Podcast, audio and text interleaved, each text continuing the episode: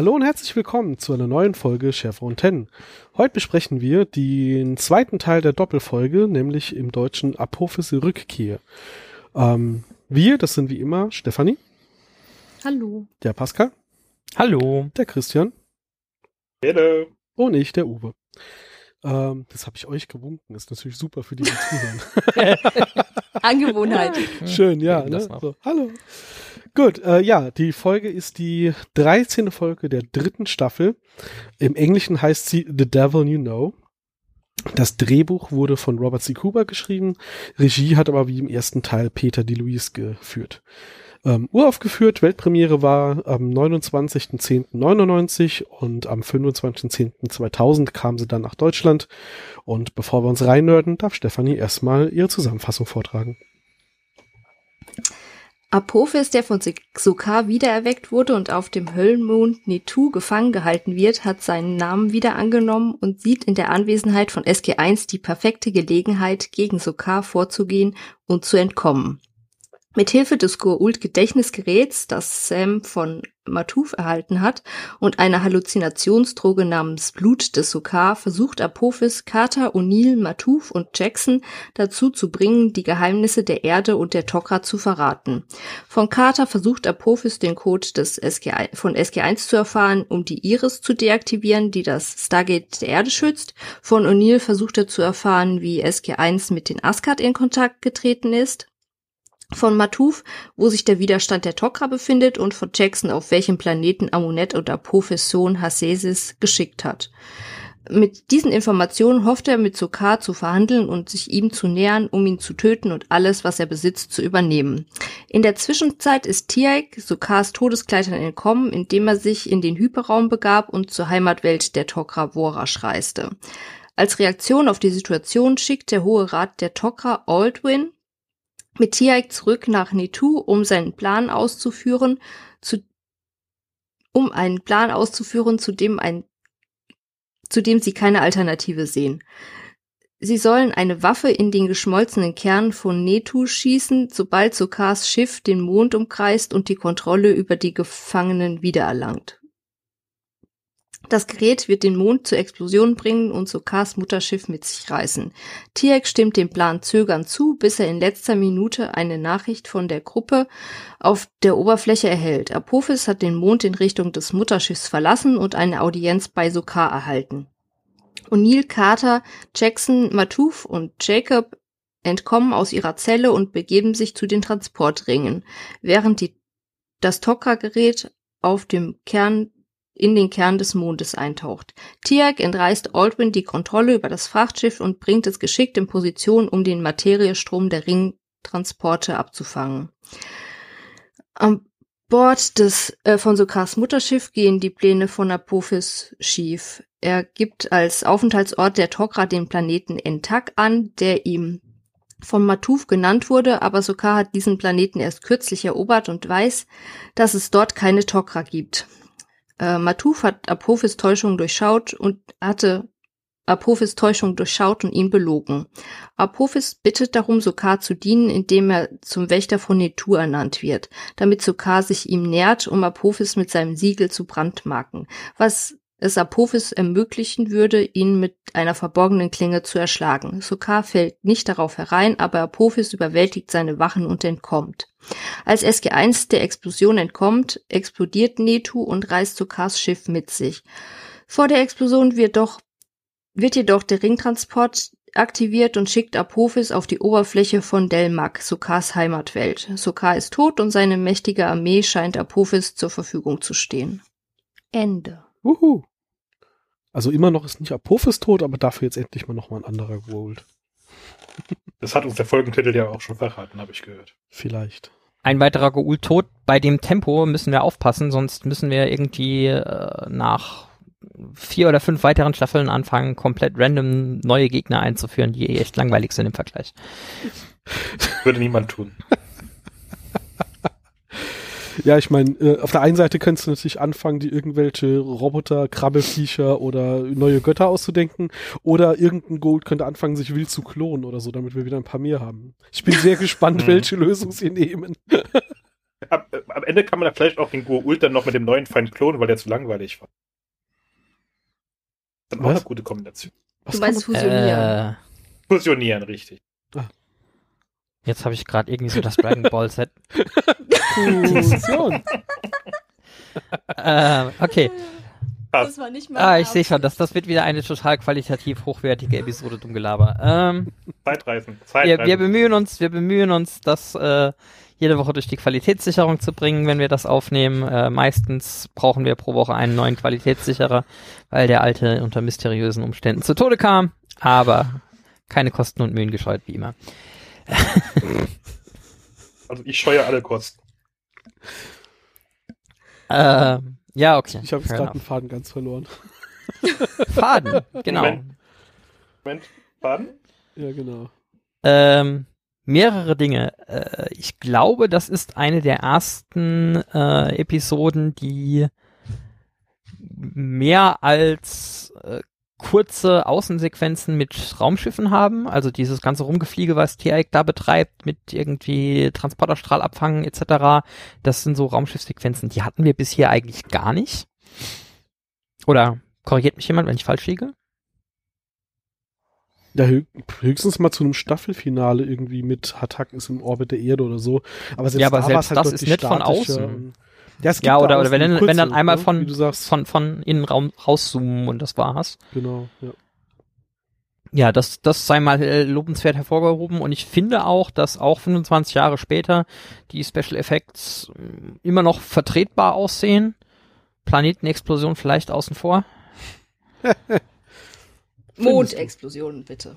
Ja, das eben, macht die Sache nur unwesentlich besser. Ja, aber Das- der Planet ist dafür auch dann jetzt, ich den kannst gut, du aufschreiben. das, also die, dieser ganze Mond, das hatten wir in der Ja. letzten Folge schon, äh, dass, dass auch das Äußere auf diesem Mond, wie diese Welt dort, äh, dieser Mondoberfläche aussieht halt. Also äh, sie haben das Budget dann doch eher für die Weltraumszenen genommen. Und es, den Bau des Sets. Der wir, Hm. wie wir erfahren haben, der Grund war, warum das ein Zweiteiler ist. Das Budget. Mhm. Ja. Sonst hätte es gereicht. Aber so ist es halt. Hat aber nicht mehr für einen guten äh, Kostümdesigner gereicht, weil unser gewisser Jacob ein paar Sterne mehr hatte wollte.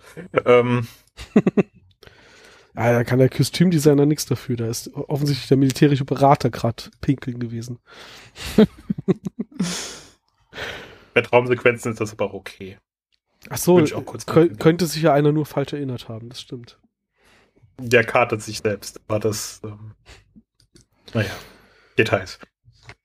Ja, wir haben in der Folge noch mal einiges an Backflashes ähm, in die Vergangenheit, während es, wenn ich mich jetzt gerade nicht täusche, in, in der ersten Folge ähm, doch sehr themenbezogen war, haben wir hier dann doch ähm, wirklich, also gerade bei Jack nochmal den Rückgriff auf ähm, hier seinen Sohn und äh, bei Carter war es ja auch eher so eine Erinnerung an die Jugend, ähm, weil der Profis natürlich versucht, irgendwo eine emotionale Ebene aufzubauen, um Wissen zu entlocken. Ähm, aber unser gut trainiertes SG1-Team lässt sich natürlich nicht so einfach foppen und äh, erkennt, äh, er erkennt die falsche Realität.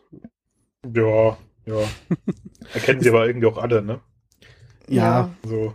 Äh, es ist halt vielleicht auch ein bisschen ein Dampfhammer, wenn Jack sich dran erinnert, wie sein kleiner Sohn da halt vor ihm steht und mit einer Wasserpistole auf ihn schießt und Jack ihm die wegnimmt. Bis dorthin war das ja noch die echte Erinnerung.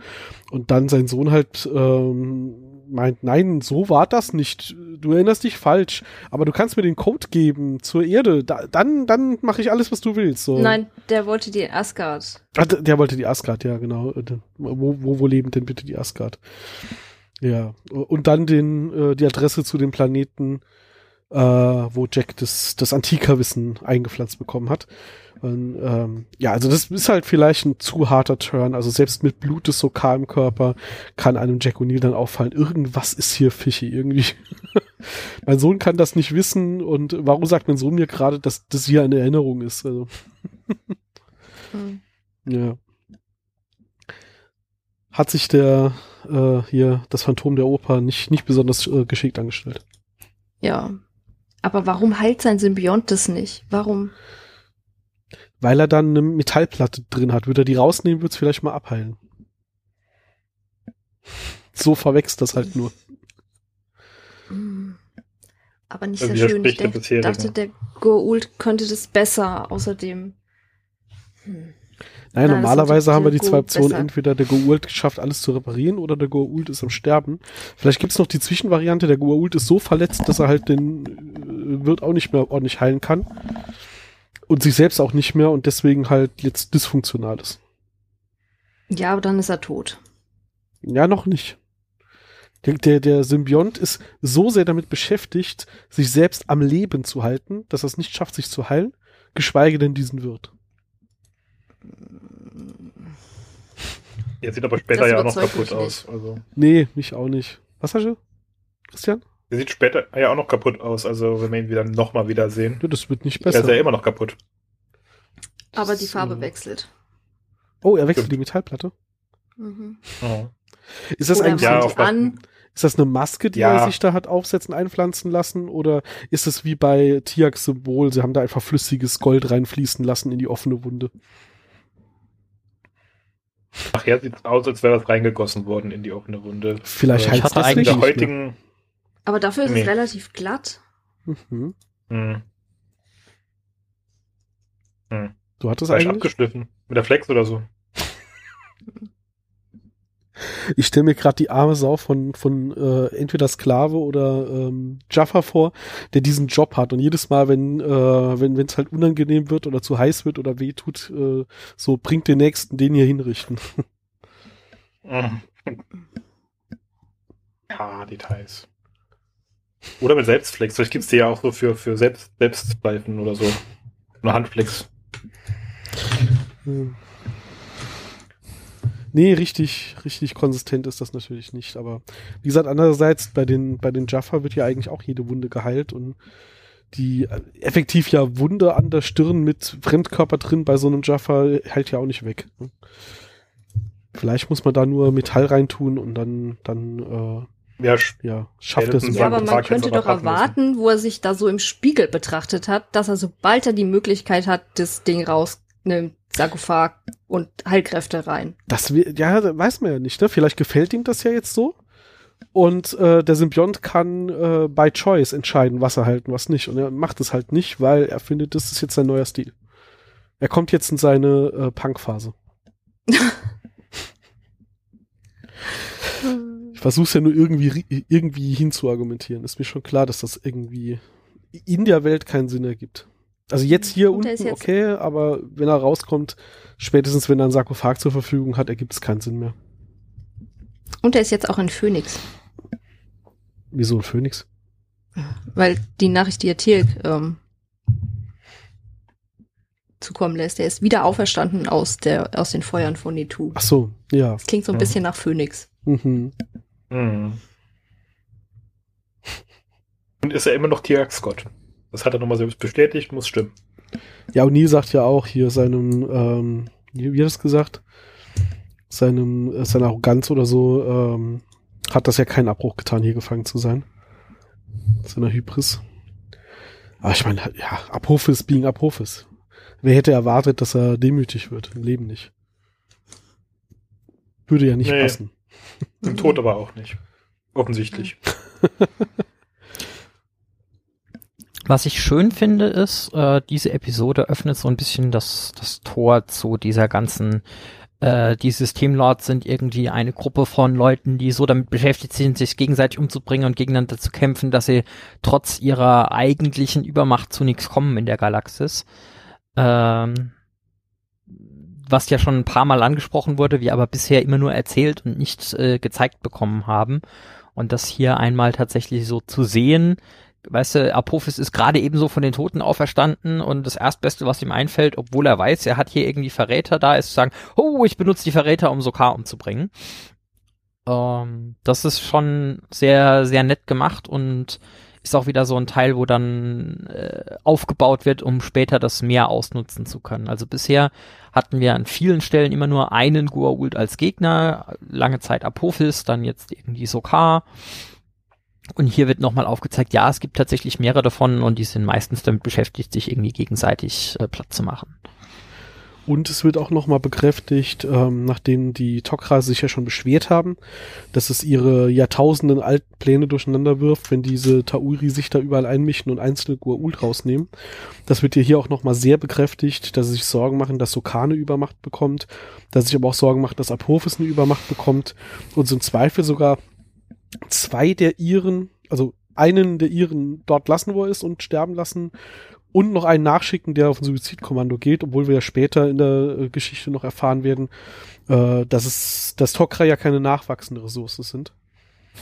ähm, also da dann zu sagen, und den hier schicken wir jetzt quasi auf ja, Suizidkommando mit einer Bombe dorthin, ähm, das scheint ja wirklich ein extrem, also die scheinen sehr viel Angst davor zu haben, dass Sokar plötzlich zu sehr äh, die Macht an sich reißt.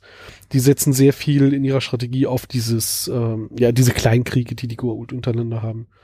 Das wurde uns auch schon mal gesagt, ähm, aber hier äh, lassen sie schon die Taten relativ deutlich die Botschaft überbringen.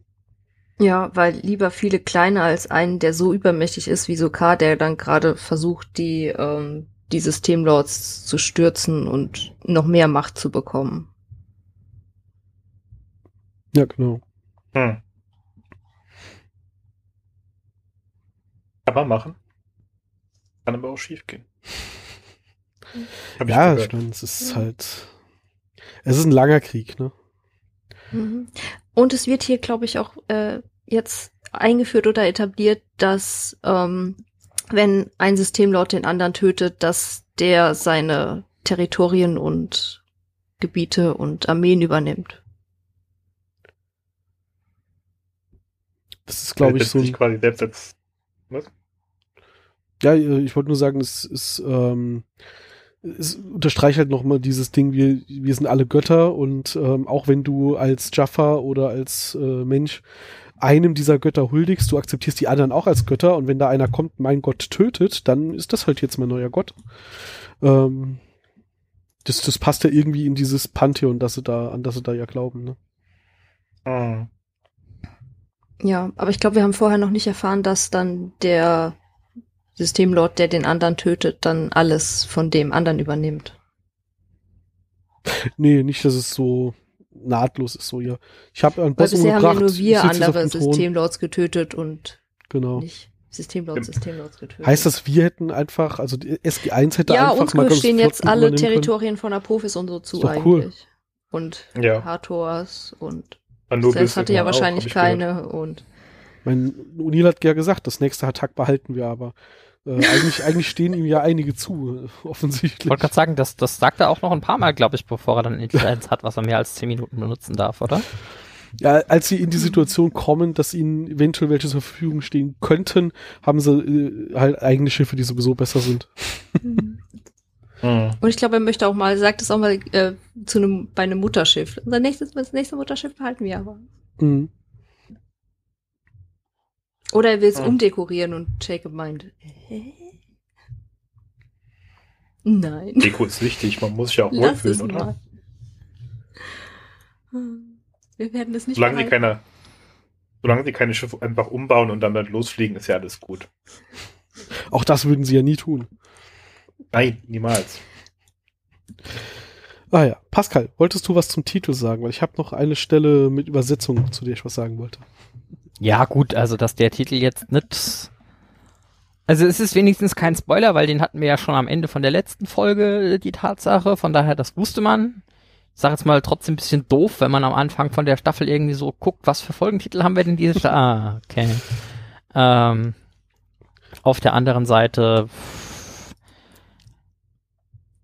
Ja, ich sag mal, auch das Englische ist schon, schon ein, ein ein mäßiger Spoiler in, in dieser Hinsicht. Also da kann man sich schon auch so grob denken, was da passieren könnte mit dem Titel. The Devil You Know.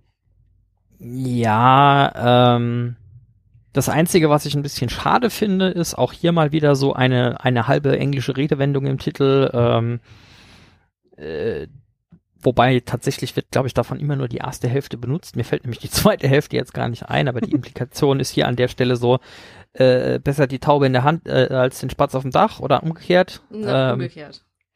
Genau. Also lieber, lieber der Feind, den, den wir Spatz kennen, als, als die Ja, ja, ja. Lieber der Feind hier, den wir kennen, als äh, irgendein neu Emporkömmling, äh, der, der da irgendwie sonst ist, wie. Genau. Wissen. Äh, entsprechend hier schon von Anfang an eigentlich die Implikation, also in diesem Konflikt wird definitiv Abrufes gewinnen ja. und sogar irgendwie ähm, draufgehen. Also ist die äh, der englische Originaltitel ja noch viel schlimmer, viel schlimmer gespoilert als die deutsche Übersetzung.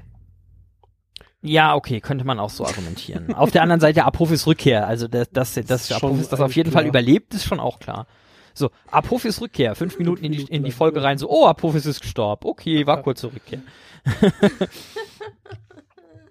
ähm, was machen wir heute Nacht das, was wir jeden Abend tun? Versuchen die Welt Nee, ansonsten, ansonsten hätte ich nur noch die Frage, weil ich habe es dieses Mal nicht gesehen und ich habe im Vorfeld auch nicht nachgeguckt, äh, wo ist Peter de Louise in dieser Folge? Ich habe ihn nicht gesehen. Hm, ich er ist nicht in der Folge. Aber es, wie gesagt, ist ja eine Doppelfolge, ne? Vielleicht äh, ja. hat es ihm gereicht. Und dann im nur weil Teil. er gedreht hat, heißt es nicht unbedingt, dass er im Schnitt dann in der Folge gelandet ist. Das stimmt auch nochmal, ja. Also kann eine Szene mit ihm geben, vielleicht ist sie nur in der Folge gelandet. Ja, ja. Da müsste man jetzt mal gucken, ob es da irgendwo äh, ich gucke, ich gucke, ich habe extra im Vorfeld nicht geguckt, weil ich dachte, ihr wüsstet das natürlich alle auswendig, aber. Was heißt denn hier alle? Wenn, wenn dann höchstens Stefanie. Ich habe gesagt, ich hab er kommt nicht auch vor. Nach ihm gesucht. Mmh. Aber während Pascal sucht, hat, haben die für diese Folge, für das, äh, für die, für das Design von der Folge nicht einen Preis gewonnen oder waren nominiert? Sie waren nominiert, also der äh, Richard Hudolin, weiß nicht, ob und wie man das ausspricht im Englischen. Ähm, also Richard Hudolin oder Richard Hudolin, keine Ahnung, wurde für den Leo Award, äh, Award. Jetzt, jetzt habe ich es aber mit meinem Sprachmix. Für den Leo Award im Jahr 2000 nominiert, aber hatte nicht gewonnen. Für das dachte, Production. Ich habe gelesen, dass die den äh, Moment, wie hieß der? Das war ja irgendwo in meinem Text. Zu viele Infos. Ja, dann kann ich kurz wieder zwischendrin, ähm, also sieht nicht so aus, als würde Peter DeLuise in dieser Folge irgendwie vorkommen. Hab ich gesagt? Hm. Ja, also wir halten fest, Uwe hat schon recht. Ne? Ja, wir, alle konnten das nicht wissen, aber Stefanie schon und sie wusste, er ist nicht dran. Genau. Okay. ähm, was mir noch aufgefallen ist, ich meine, es gibt ja immer Kleinigkeiten mit, mit Übersetzung und so, aber hier war nochmal ein schöner Fall drin von äh, halbwegs brauchbar die Sätze für sich übersetzt, aber den Kontext leider verrafft. Äh, mal davon ab, dass sie Hasesis mit Hasesis übersetzt haben ja, wahrscheinlich haben sie gedacht, das klingt besser und haben vergessen, dass sie das schon öfter erwähnt haben, auch im Deutschen. Ähm, was ein bisschen blöd ist, im Englischen sagt äh, Jack zu Daniel in der Erinnerung, ähm, uh, what did she call the, uh, that, that child? Und was du übersetzen kannst halt mit, wie nannte sie ihn?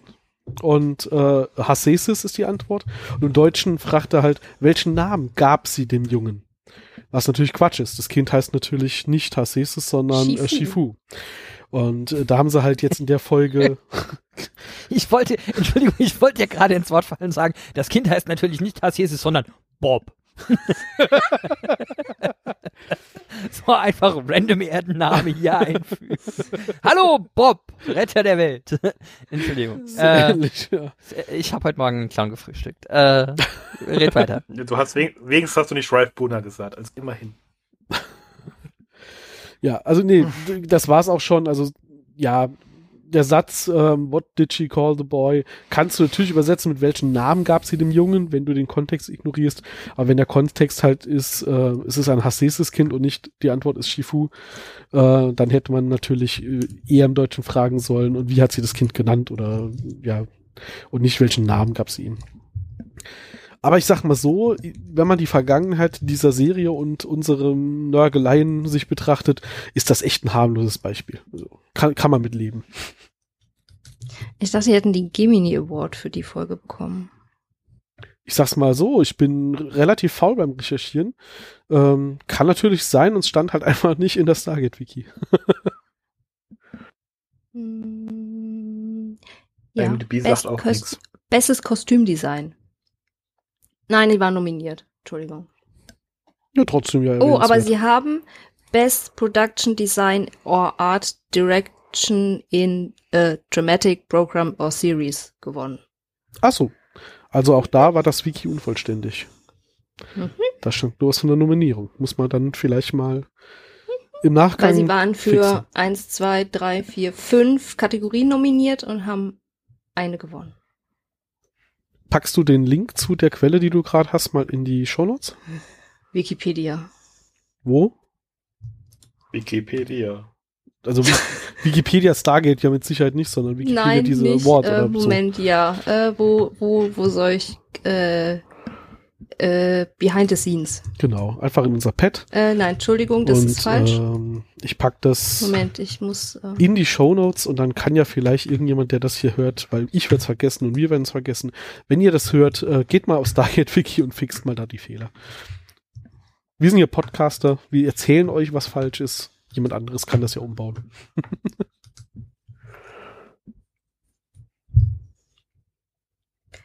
Head of Wiki. Vielleicht sollte ich Head of Wiki werden. Nein, nein, die machen das alles sehr gut.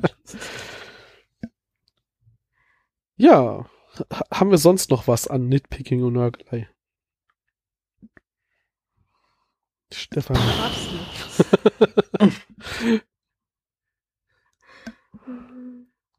Wir haben keinen General Äh. Hammett. Immerhin. Was haben wir nicht? George fehlt.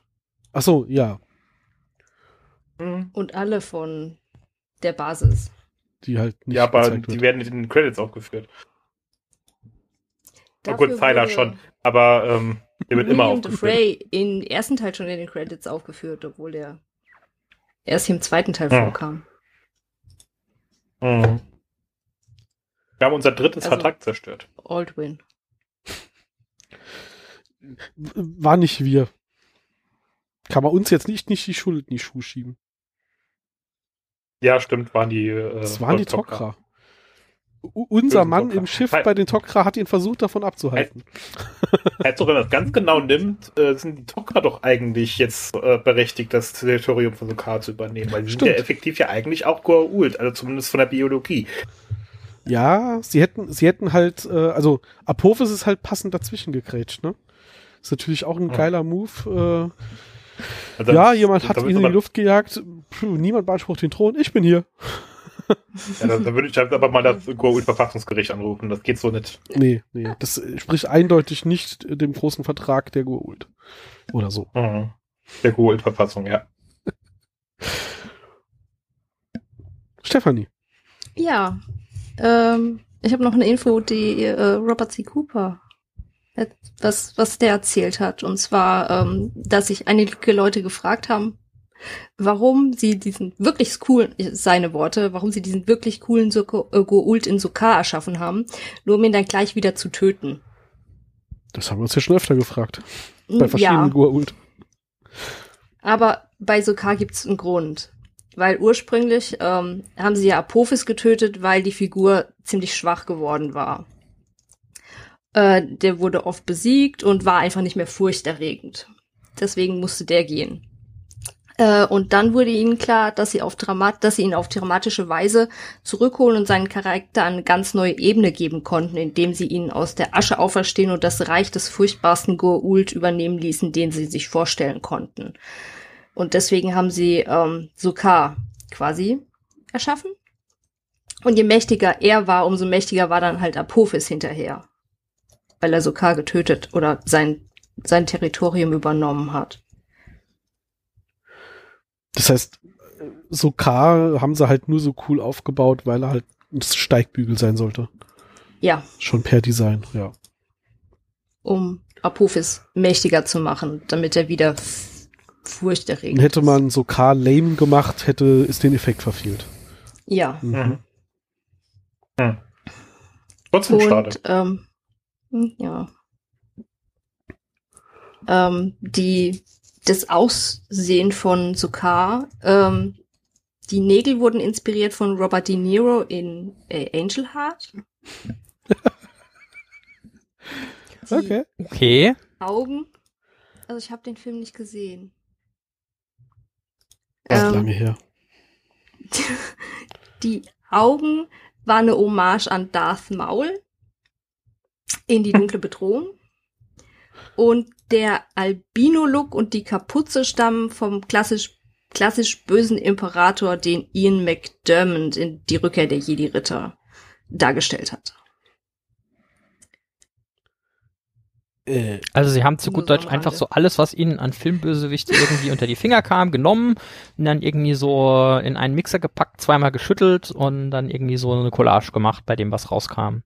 Mhm. Wobei sie dann ja mit äh, Star Wars, mit, mit, mit äh, Darth Maul extrem hart Zahn an der Zeit, Zahn der, äh, nicht Zahn der Zeit, wie heißt es, hart an der Zeit waren.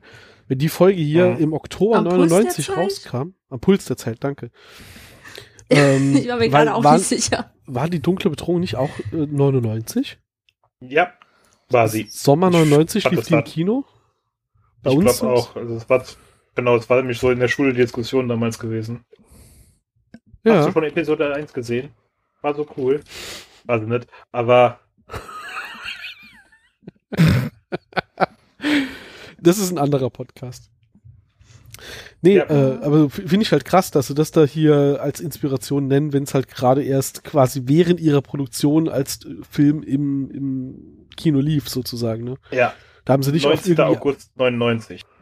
Überleg mal, wenn das hier im Nein. Oktober rauskam, da hast du ja auch noch Produktionsvorlauf gehabt, ne? Zwei Monate. Ja. Nicht schlecht.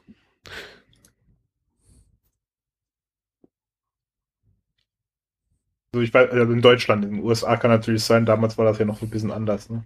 Da kann es halt gucken, versetzt ein paar Monate noch gewesen sein, ja. Aber trotzdem, wie gesagt, also normalerweise okay, sind ja so äh, Referenzen auf anderes, äh, dann eher auf irgendwie kennt, kennt schon jeder und dann noch was halbwegs mhm. Aktuelles zu gehen, ist halt mutig, aber halt in dem Fall halt nicht so relevant. Also wenn du es nicht erkennst, ist ja auch nicht schlimm, ne?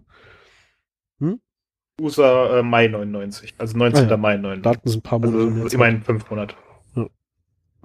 Ist heute auch unvorstellbar, oder? Heute ist eher manchmal sogar umgekehrt, dass du in Deutschland die Premiere einen Tag früher hast, wegen äh, die Uhr dreht sich halt in die falsche Richtung für die Amis, ne?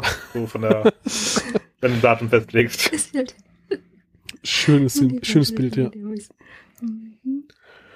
Oh, Und dann ist doch eine wahr. Sache auch zu Sokar. Ähm, weil äh, Peter de Luis hat dann gemeint, ähm, wenn Sokar so, so da sitzt auf seinem Stuhl und sich da so suhlt und so, hm. da hat er ähm, David Pelfy, wie hieß der Darsteller so, ähm, an, an Bella Lugosi hat er ihn da erinnert und an seine Anmut und Stille und hat dem das gesagt und das hat wohl große Wirkung. Hat er mit großer Wirkung gespielt. Hm. Der hatte ähm, Peter, nein, Moment, wie hieß er? Ähm, Bella Lugosi hatte ähm, unter anderem Dracula dargestellt und war dann nach seinem Tod Schauspieler in einem der schlechtesten Filme aller Zeiten oder in der Mutter der schlechtesten Filme aller Zeiten. Was nach seinem Tod? Ja, die hatten Probeaufnahmen gemacht, bevor er gestorben ist und der Regisseur hat die dann verwendet für den Film, die drei Aufnahmen, die er hatte, immer wieder von der einen Richtung in die andere. Und alles an dem Film ist einfach schlecht und falsch und furchtbar. Wel welcher Film ist es denn? Ich kann es gerade nicht einordnen. Plan 9 aus dem Weltall. Ah, oh Gott. Ja, okay.